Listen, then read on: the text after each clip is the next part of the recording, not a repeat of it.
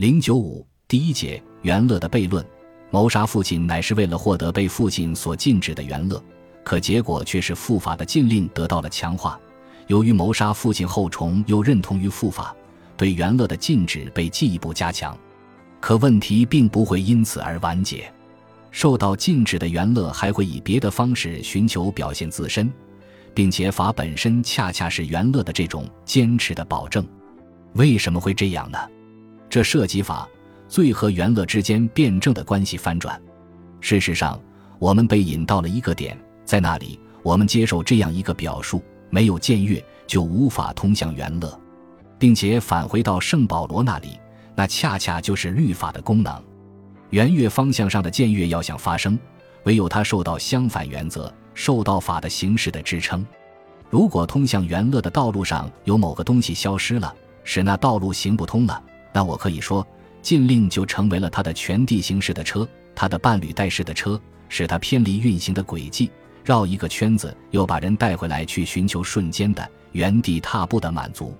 那就是我们的经验所导向的点。条件是要以弗洛伊德对问题的阐述作为指导，最需要法。圣保罗说，所以他成了一个伟大的罪人。当然，没有什么可以断定他真的是罪人，但他可以这样来想象那一可能性。拉康说，法的一个本质功能就是禁止，禁止元乐或切断通向元乐的道路，而元乐的一个本质方面又恰恰是它的僭越性，没有僭越就无法通向元乐。对什么东西的僭越，当然是对法的僭越，对法的禁止或禁令的僭越。由于法的禁令根本上是为了禁止对母亲的欲望，也禁止母亲自身的欲望，所以对这一禁令的僭越就具有了罪的特质。其后果不仅是导致了乱伦欲望的返回，也导致了谋杀原始父亲的行为的重演。反过来说，就是人的罪需要法。正是因为有法。我们才知道什么是罪，正是因为有法，才有对法的僭越，才有所谓的违法。也正是因为有法，对法的僭越才构成为一种诱惑，被禁止的欲望才有了一种求原乐的意志。原乐方向上的僭越要想发生，唯有它受到相反原则、受到法的形式的支撑。拉康甚至引用圣经中保罗的话来说明法、欲望与罪之间的这一关系：律法是罪吗？断乎不是，只是非因律法，我就不知何为罪；非律法说不可起贪心，我就不知何为贪心。我们不妨把拉康在多个层面交互运作的逻辑，再做一简约化的表述。就欲望的层面说，主体在神话性的实在界的原初欲望及对物的欲望是乱伦的欲望，可这一欲望因为父亲的介入，或者说因为父法的确立而被转移或被延宕。主体从此成为一个有欠缺的主体，一个其欲望要借助象征性的阉割才能得到承认的分裂的主体。但是，主体对那已然失落的原初对象的欲望并没有因此而消失，相反，后者现在成为了主体的欲望之因，并会借幻象的结构以对象 A 的形式出现。元乐也会在这个剩余、这个欠缺的幻影中辨认出自身。就驱力的层面说。驱力驱使主体不断去欲望，可目标在于让主体尽可能少的享受的快感原则，却使得主体的欲望永远得不到满足。于是，死亡驱力以其坚持的姿态不断撞击着快感原则的冷酷链条，期望在重复强迫中把遭禁止的元乐召回到主体跟前。就法的层面说，法的功能在于禁止，禁止欲望不知厌足的圆月追求。可事实上，法的存在也为主体僭越法的界限提供了可能的入口。换句话说，有法的地方必定有僭越，有僭越的地方也必定有法。就元乐主体的方面说，谋杀父亲是为了打开通向元乐的道路，可这一俄狄浦斯式的谋杀最后却是强化了禁止的力量。主体因转而认同语法的禁止而被抛向了元乐的丧失。就罪的层面说。法的建立是因为罪是为了赎罪，也是为了禁止罪的再次发生。可另一方面，我们所谓的罪、罪感、赎罪感、犯罪感，却都是因为法而被界定、被强化。法固然不是罪，可法是罪的冤首。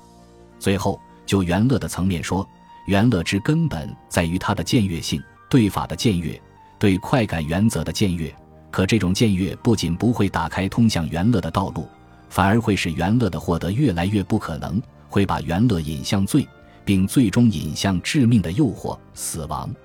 所以，原乐不是享乐，不是快感，不是对快感的享受，甚至也不是对痛感的享受，因为对痛感的享受终究还是一种享受，一种快感，一种夹杂着痛感的快感。比如在受虐狂那里，对痛感的享受往往是获取快感的手段。原乐本质上是对快感和不快感的一种僭越，是对亢奋的过度追求。它根本上是一种 mal。mal 这个法语词有两个基本含义：恶和痛苦。拉康把这两个意思兼而用之。为什么说原乐是一种恶？因为一方面，原乐源自对法或禁令的僭越，这是主体对法所犯下的罪，是原乐的第一重恶；而另一方面，原乐的僭越带来的不是禁令的废止，而是禁令的强化。这是元乐的第二重恶，也是更大的恶。为什么它又是一种痛呢？因为主体只能承受一定量的快感，超出了这个限度，快感就成了痛。就是说，僭越快感原则的结果，获得的不是更大的快感，而是一种痛，一种纯粹的痛。这就是元乐的悖论性质。简而言之，元乐的悖论性质乃是源自于它的僭越效果。在此，我不停地说到元乐的僭越。可到底何为元乐的僭越？在第七期研讨班的一开始，拉康就提出并回答了这个问题：这种僭越是什么？他与病人怀着受罚或自罚期待去犯罪的那种僭越当然不是一回事。当我们谈论对惩罚的需要时，当然指的是这样一种僭越，他就在这一需要的道路上，他被寻求是为了获得这种惩罚，但是。这种寻求惩罚的方式，距离某个更加晦暗的僭越，还只是前进了小小的一步。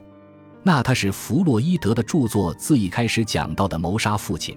他把这个伟大的神话置于文明发展的源头处，这种僭越吗？或者是他在著作末尾用一个术语，即死亡本能，一定程度上，人发现自己就深深地锚定在这一本能可怕的辩证法的内部。所表达的那个甚至更为晦暗和原始的僭越吗？这段话其实是拉康在第七期研讨班中讨论元乐概念的一个内容提要：元乐与快感或快感不快感原则的关系，元乐与罪的关系，元乐与死亡驱力的关系。拉康讲到，元乐的僭越不是为满足自罚妄想而走向犯罪的僭越，因为这种犯罪充其量只是为追求一种受罚快感的满足。它是一种快感原则的运作，而元乐的僭越是一种更为晦暗和原始的僭越，它是朝向实在界原初失落的对象的一种运动，是一种原初的罪，也是一种原初的恶与痛。在此，我们还看到拉康在界定元乐的僭越时，剔除了单一的快感或不快感的维度，而是把它置放到了罪与死亡的坐标维度上。元乐的僭越是一种罪，是一种纯粹的恶。一种追求过度兴奋的恶。注意，这里的罪与恶与我们在日常道德意义上所讲的罪与恶无关，它不是道德的问题，而是伦理的问题。这种罪或恶的本质，与其说是源自对原始父亲的谋杀，不如说是源自在图腾崇拜或一神教中以认同和效忠父法的形式，以罪感和赎罪的形式所显示出来的那股隐秘的死亡冲动。那股令欲望在法的边界转域性的捕捉已经永久失去且被永久禁止的东西的野蛮之力，我们已经知道，在弗洛伊德那里，死亡驱力作为生的驱力或爱的驱力的对立面，乃是指生命体要求恢复到原初的无机状态的倾向。它本质上指的是生命对永久失去的原初对象或神话秩序的一种返回倾向。拉康把这一倾向置于象征界的能指运作中来理解，称其在主体身上主要体现为一种能指的激情、坚持的激情和重复的激情，对本已缺席、不可获得的意义的激情。而这种激情也是一种受难、一种痛苦。正是基于对死亡驱力的这种认识，拉康说，元乐的僭越与悖论性质实际就具有死亡驱力的特点。在此所关涉的难题就是元乐的问题。因为元乐总是把自己深埋于一个领域的中心，且具有不可抵达、隐晦、不透明的特征，进而那一领域被一个屏障包围着，使得主体根本无法靠近那个不可抵达之点。因为元乐的出现，并不单纯只是作为需要的满足，而是作为趋力的满足。趋利这个术语，需要在我在本期研讨班有关这一主题的复杂的理论语境中来理解。正如上次已经告诉各位的，趋利这个东西，对于谨慎的思考它并力图理解弗洛伊德的相关阐述的人而言，是极其复杂的。我们不可把它简约为最广义上理解的本能的复杂性，把它同能量关联在一起。它体现了一种历史维度，这一维度的真正意义有待我们去认识。这个维度尤其突出的重点，可以描述其表象的特征。它回指某个可忆记的东西，因为它存在于记忆中。记忆历史化，是与我们称作人类心理的驱力的功能共存的。毁灭也在那里注册，它也进入了经验的界域。元乐就是驱力的满足。对于这个界定。我们不可简单的理解，因为拉康在此特别的强调了其所讲的驱力的复杂性。